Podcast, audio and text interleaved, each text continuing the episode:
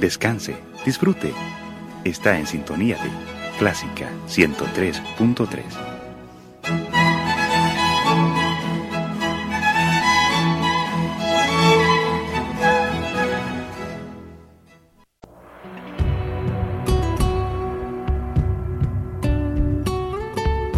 Siempre con usted, Radio Clásica 103.3.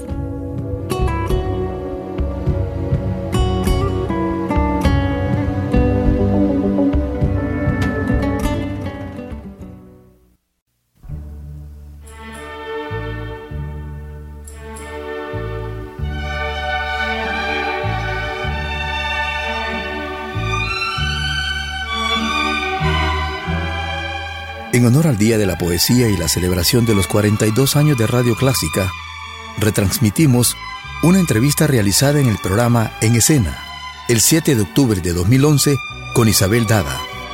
Vemos en Isabel Dada una actriz fuera de serie, una personalidad fuerte, convincente, un ser que le pertenece al teatro y a la poesía. Le enviamos todas nuestras energías positivas para que se restablezca pronto y pueda seguir siendo lo que nació para ser, una gran actriz.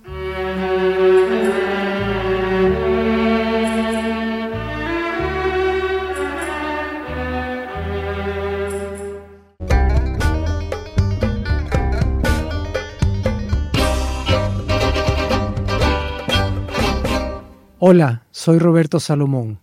Bienvenido a En Escena, un programa para hablar de teatro.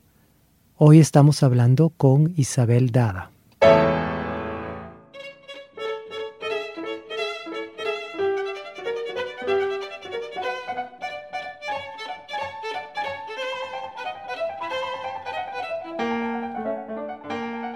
Qué lejos parece todo ahora.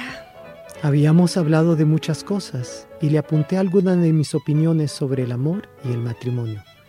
¿Qué debe entenderse por verdadero amor? Todo el mundo sabe lo que es amor. Yo no. Defíname usted qué es lo que entiende. Pues muy sencillo. El amor es la preferencia absoluta por una persona sobre todas las demás. Sí, pero ¿por cuánto tiempo? ¿Por cuánto tiempo? Mucho. Toda una vida. ¿Toda una vida? No, puede durar años, pero muy rara vez. Es más frecuente que dure solo meses, semanas o quizá días. Está usted diciendo una cosa terrible. El sentimiento que se llama amor existe y se otorga no solo por semanas o días, sino por espacio de una vida. No, no es cierto. Aún admitiendo que un hombre prefiera a una mujer determinada toda su vida, lo más probable es que la mujer prefiere a otro. Pero no hay duda de que el sentimiento puede ser recíproco. Cierto, puede serlo pero eso sería tan raro como que en una carretada de guisantes dos de esas determinadas esferas verdes llegasen a colocarse uno junto a otro. Además, no se trata solo de que eso no sea probable, hay que pensar también en la inevitable saciedad.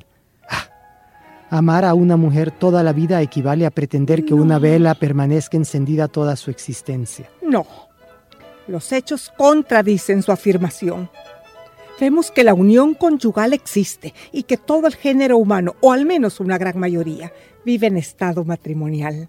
Y son muchos los que normalmente gozan de una larga vida de casados. Perdóneme, primero quiere probar la existencia del matrimonio con el hecho de que el amor existe y luego viene a demostrar la existencia del amor porque existe el matrimonio. No, no, discúlpeme. Yo solo afirmo que han existido matrimonios y que siguen existiendo hoy entre personas que ven en él algo sacramental. Es un misterio que los une a la vista de Dios. Ah, sí, así es. Entre esas personas existe el matrimonio, pero entre nosotros, las gentes que se casan, no ven en el matrimonio más que algo físico, perdón por mi rudeza, el resultado no es otro que el engaño o la violencia. Si es engaño es más fácil de soportar. Marido y mujer no hacen más que engañar a las gentes fingiendo ser monógamos cuando la verdad es que viven en poligamia. Eso es desagradable, pero a nadie hace daño. Mas cuando, como ocurre con frecuencia, marido y mujer aceptan públicamente que han de vivir juntos toda la vida, al mes comienzan a odiarse mutuamente. Querrían separarse, pero siguen viviendo juntos. Y esto desemboca en ese terrible infierno que obliga a las gentes a beber, a matarse o a envenenarse recíprocamente. No, está usted equivocado. Tengo la certeza de que se equivoca. Claro que comprendo su punto de vista, pero estoy segura de que es un error. El amor dura toda la vida. No me cabe la menor duda. Aquella tarde creí adivinar que ella entendía todo lo que yo sentía y pensaba, y que mis sentires y mis pensamientos eran muy elevados. En realidad, solo se trataba de que los rizos le sentaban muy bien a su vestido, y que después de pasar un día junto a ella, sentía deseos de hallarme más cerca todavía. Regresé a casa convencido de que era digna de ser mi esposa, y al día siguiente se lo propuse.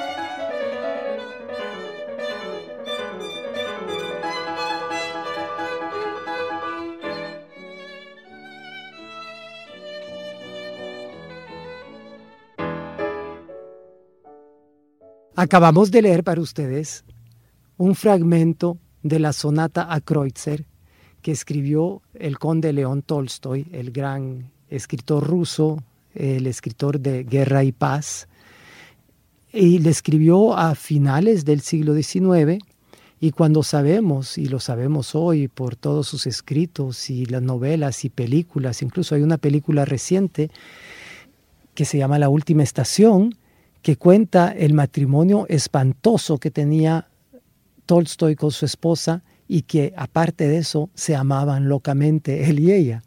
Eso ocurre en muchas parejas, Robbie. Yo creo que tiene que ver mucho con las neurosis y en ese tiempo pues no se trataban las neurosis porque en esta obra de la sonata Kreutzer él es un él padece de celotipia y sufre terriblemente de celotipia. Entonces son esos amores, amor-odio, ¿verdad? Lo que me parece interesante en el fragmento que me has propuesto leer este día, Isabel, es que el público oye dos visiones contrarias del mundo y entonces puede hacerse su propia idea y el público está ya proyectando sobre el escenario tomando partido con un, uno de los personajes o con otro. Y eso es lo que me parece tan interesante. Es puro teatro, ¿verdad? Y esta obra no es una obra de teatro, ¿verdad? en el comienzo él no la escribió como una obra de teatro. No, él la escribió como una novela y después fue adaptada por él mismo, ¿verdad? Y me contabas que en, esto es cuando ellos eran jóvenes. Sí, eh, comienza en que empiezan a recordar cuando se conocieron, ¿verdad? Y empiezan a narrar la historia a través de los recuerdos hasta el final, que no te cuento el final por si la querés montar con alguna actriz jovencita. y entonces no quiero que el público y esta obra esta obra fue la primera obra que mostraste tú con el maestro Barbero no, ¿o no? fue la tercera Sopa de pollo con cebada. Sí, sopa de pollo con cebada fue la primera.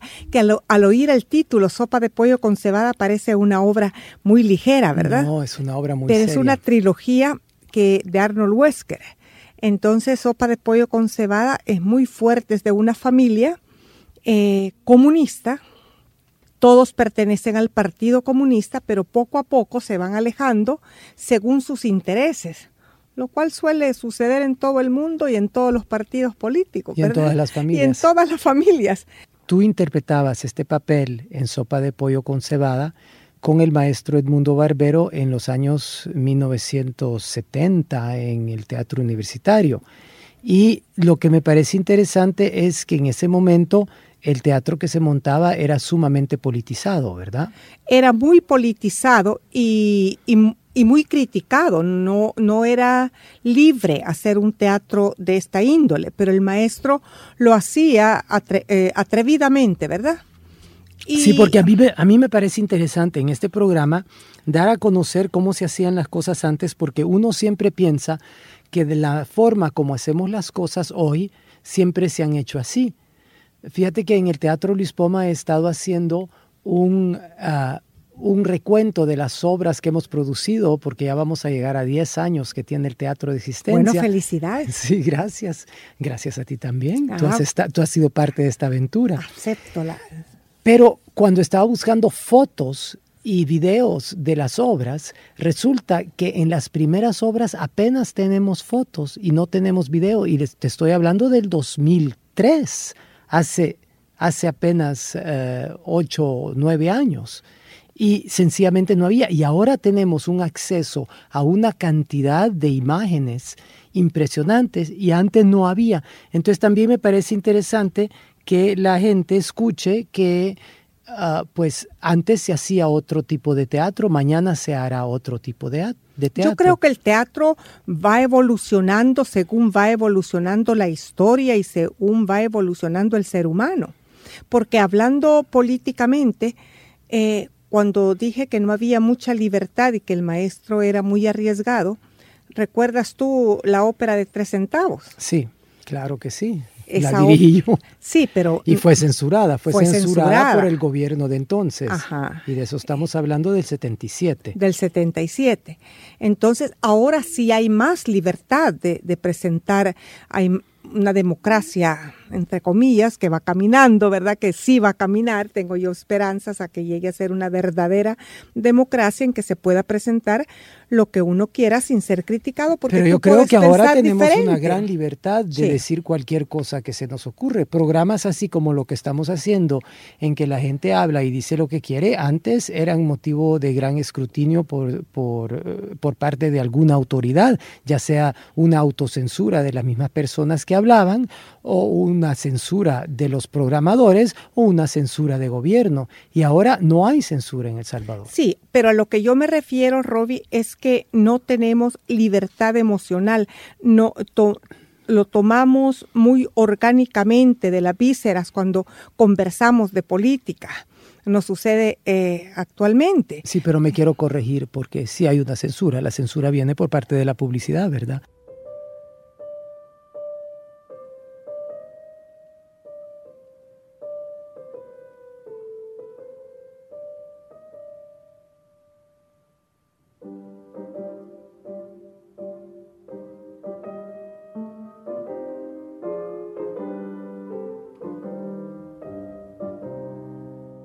Mi sueño es que cuando se da una obra de teatro, si hay 200 espectadores, los 200 espectadores vean 200 obras distintas, porque eh, eso creo que lo dijo Heiner Müller, porque eh, el, el espectador proyecta su propia realidad sobre el escenario.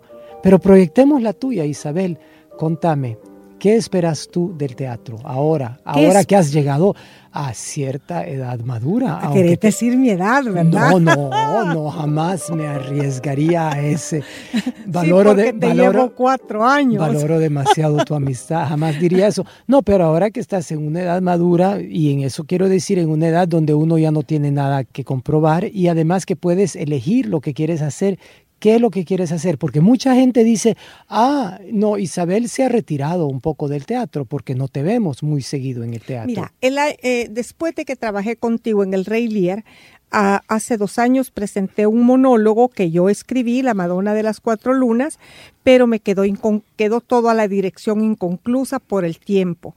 Esta la vamos a repetir, primero Dios, este año, junto con Resonancias de Vivaldi de Don Golindo, acompañada de orquesta de cámara. ¿Y eso es para el 2012?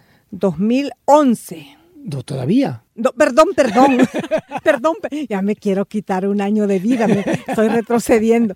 No, para el 2012, para el 2012. Ahora, mi sueño antes de que me vaya a tropezar en un escenario y vaya a, a quebrarme algo que no espero que jamás me suceda, sí tengo el deseo infinito de hacer Madre Coraje. Madre Coraje y sus hijos de Bertolt Brecht, una obra una obra sobre la guerra y cómo todos los seres humanos aprovechan de la guerra. Pero no quiero ver solo a Alemania en guerra, quiero ver en escena al mundo entero en guerra.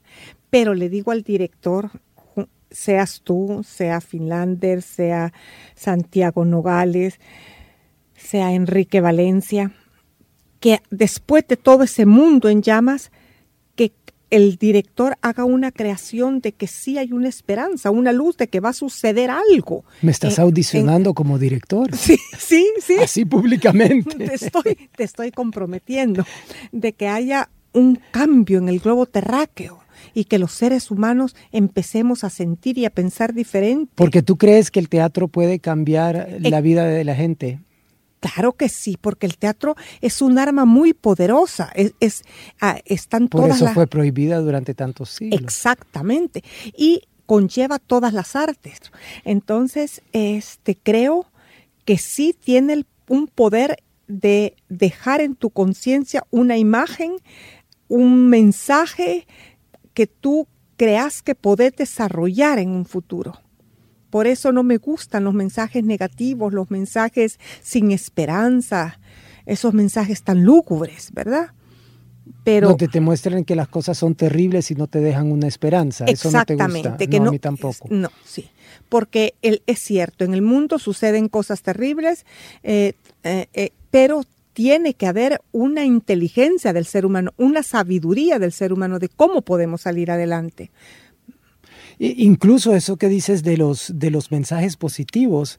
Eh, monté eh, hace unos años una obra de un autor salvadoreño en que el personaje principal eh, se suicidaba al final y yo le digo, fíjate que yo no quiero, no quiero contar el jaque mate de alguien. Yo quisiera que esa persona no se suicidara. Tú me autorizas a que yo le deje una esperanza al público y, y que lo deje en entredicho, que el público decida si se suicida o no se suicida. ¿Verdad? En mi puesta en escena. Y él estuvo de acuerdo cuando yo le expliqué por qué.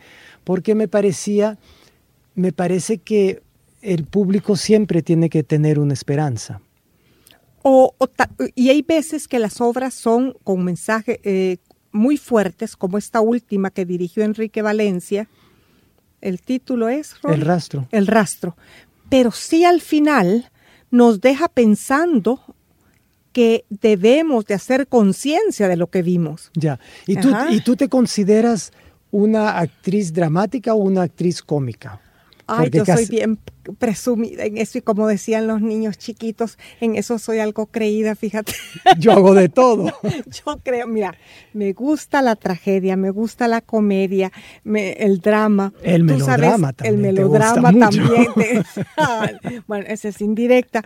Me gusta también el melodrama. A mí Bueno, y- también. Y, hasta la obra de, Caba- de Cabaret. Tú Claro. dirigiste Sócrates Light. Así es, Sócrates Light de, de Y yo Giovanni las Galeas que hicimos en la Luna. ¿Cuándo fue eso? ¿En el Eso- 85, 86? No, no, no, no, fue en el, en el 91, creo. 91, sí, sí. En sí. una libre elección, el pueblo no siendo bobo, prefirió ir armando un sol que una villa de lobos. Por las malas, por las buenas, ¿acaso no es esta Atenas la que con su... ¿qué? La que con sus arenas construyó la democracia. Por los dioses, por desgracia. Qué bien, tú te recuerdas siempre de los textos. Yo siempre me quedo admirado que tú te recuerdas de los textos. Hay, yo, hay ciertas obras que me recuerdo mucho texto, pero otras que no me acuerdo nada. Es que cuando el teatro llega a ser parte de ti, de tu alma, de tu ser interno, yo creo que queda grabada en tu memoria.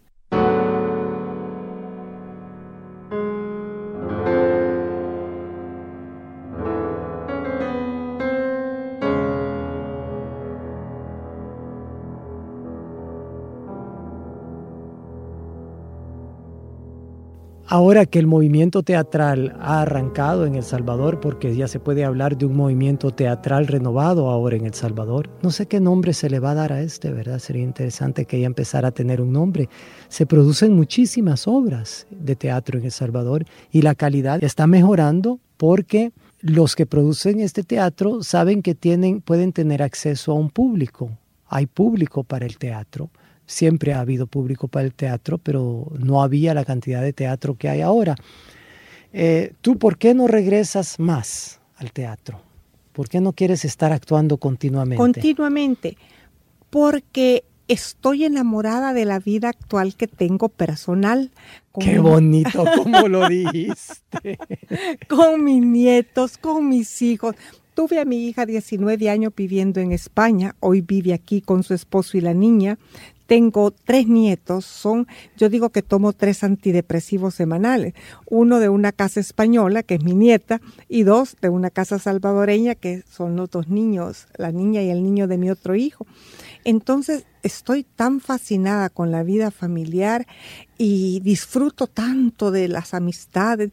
¿Y, que, ¿Y crees que, que no es conciliable?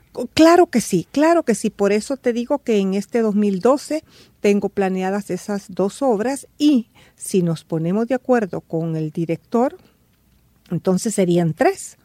Madre Coraje, la Madonna de las eh, Cuatro Lunas y la resonancia de Vivaldi. Yo creo que bastante, Ruby. Así es. ¿Y cuáles son tus futuros planes eh, para el 2012? Pues, mis futuros planes para el 2012 es hacer una, una temporada eh, muy buena en el Teatro Luis Poma. Eh, voy a montar un espectáculo nuevo que estoy dirigiendo yo, que va a estrenarse en el mes de julio del 2012, que es una obra que se llama Incendios, que es una obra maravillosa que ha sido escrita por un canadiense hace apenas eh, seis años. Que es una ¿De obra las muy, contemporánea. No, no, no, no, no, no, esa es otra obra canadiense. Me gusta mucho el teatro canadiense. Cierto que son muy dinámicos, muy, muy liberados en la escritura. Me parece que no, no responden a consignas, no, no tratan de hacer una cosa que va a ser comercialmente viable, no están pensando en resultados, sino que escriben lo que Yo creo que, están impregnados ellos por el medio ambiente en que viven, porque Canadá tiene un medio ambiente muy satisfactorio. Así es, así es. Y yo, ah, pues ya desde hace unas temporadas estamos montando varios autores salvadoreños por temporada. Este año nada más, eh, eh, nada menos que seis obras de salvadoreños hemos presentado. Ahora yo te quiero hacer una pregunta. Yo me di cuenta en Suiza que estaba dirigiendo tres obras, una en la montaña, otra en la universidad, eh, universidad y otra particular. Y después venís aquí, seguís dirigiendo. En realidad, ¿no se te dispersa un poco la mente para todo eso? ¿Cómo haces? Dame el secreto. No, yo no creo que se, que se me dispersa la mente, yo creo que son, son apartados. O sea, pues sí, pero ¿cómo haces? hay, hay, hay, personas que pueden hacer varias cosas a la vez y hay personas que solo pueden hacer una cosa y después hacer la otra. Yo eh, soy, soy hiperactivo, entonces... Cero déficit de atención. Eh, quizás sí, o sea, hay mucha gente que se queja conmigo que que no les estoy escuchando cuando me están hablando, pero lo que pasa es que simplemente ya entendí dónde iban, entonces ya completé la frase en mi cabeza y ya puedo mirar otra cosa. a veces eh, quizás no te interesa mucho y, lo que la persona está diciendo porque... Es cierto que hay gente aburrida, eso es cierto, pero, pero... Y a veces hablamos mucha paja. en, buen salvadoreño. no es eso, Entonces es mejor no escuchar, hacerte como que estás y no estás escuchando. A mí sí me gusta estar en varios trabajos distintos, pero totalmente distintos a la vez. Sí, me gusta mucho hacer eso. A mí me cuesta. A mí me cuesta, me concentro mucho en una sola cosa, la absorbo mucho, la tengo que digerir y, impregnarme y, me... Ah, entonces no me digas que vamos a tener que esperar a que tus nietos estén, lleguen a sacar su DUI para que regreses al teatro, porque sería demasiado. No, no, voy a hacer tres y es suficiente, ahí no me voy a dispersar, pero seis, como haces tú, no, imposible. Bueno, pero Isabel, el teatro siempre te está esperando.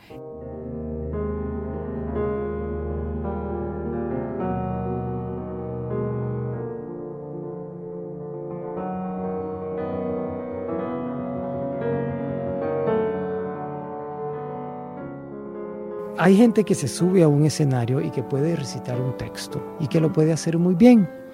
Pero lo que nosotros llamamos en el teatro un actor orgánico es una cosa muy difícil de lograr y hay ciertos actores que logran eso. Entonces, a mí me parece que tú eres uno de los actores, yo uso actores para actrices también, porque yo no digo actores y actrices, hombres y mujeres. Es más difícil. Es más bonito decir los actores, ¿verdad? Eh, y, ahí, se incluyen, por supuesto, las, mujeres. Actrices, por supuesto. Hay, hay muchos actores que cuando son orgánicos, ellos siempre van a tener un conecte con el público porque el teatro está pasando a través de ellos. No es como una cosa que ellos están citando, recitando o comunicando como un mensaje. Están viviéndolo, están viviendo el momento presente. Y eso me parece que es un don y eso ah, no se consigue con el trabajo, ese es un don del talento y tú lo tienes, así que no lo desperdicies. Muchas gracias, maestro. Y tú has sido mi segundo maestro después de Don Edmundo, así que te toca a ti los laureles. Pero explícale, por favor, a los radioescuchas que no fui el primero porque soy demasiado joven. Sí, sí, solo son cuatro años. No, de la edad de Don Edmundo, no. Es una cuestión de tiempo. Como decía Don Edmundo, tengo un año más que el siglo. Increíble, don Edmundo Barbero. Gracias, e increíble, Roberto Salomón. Gracias, Isabel. Gracias a ti, Rodi, y gracias a los radioescuchas por estar atentos de este programa. Y vayan al teatro, que es bueno para la salud. Los esperamos. Esto fue En Escena, hoy con Isabel Dada, actriz ante el mundo.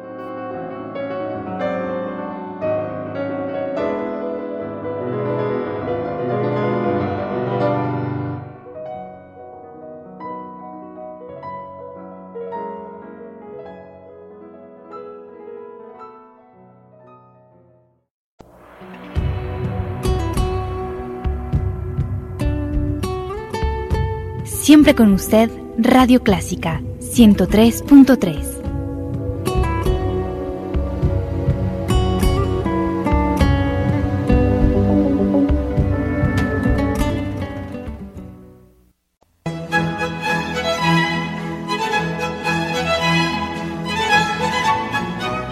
Descanse, disfrute. Está en sintonía de Clásica 103.3.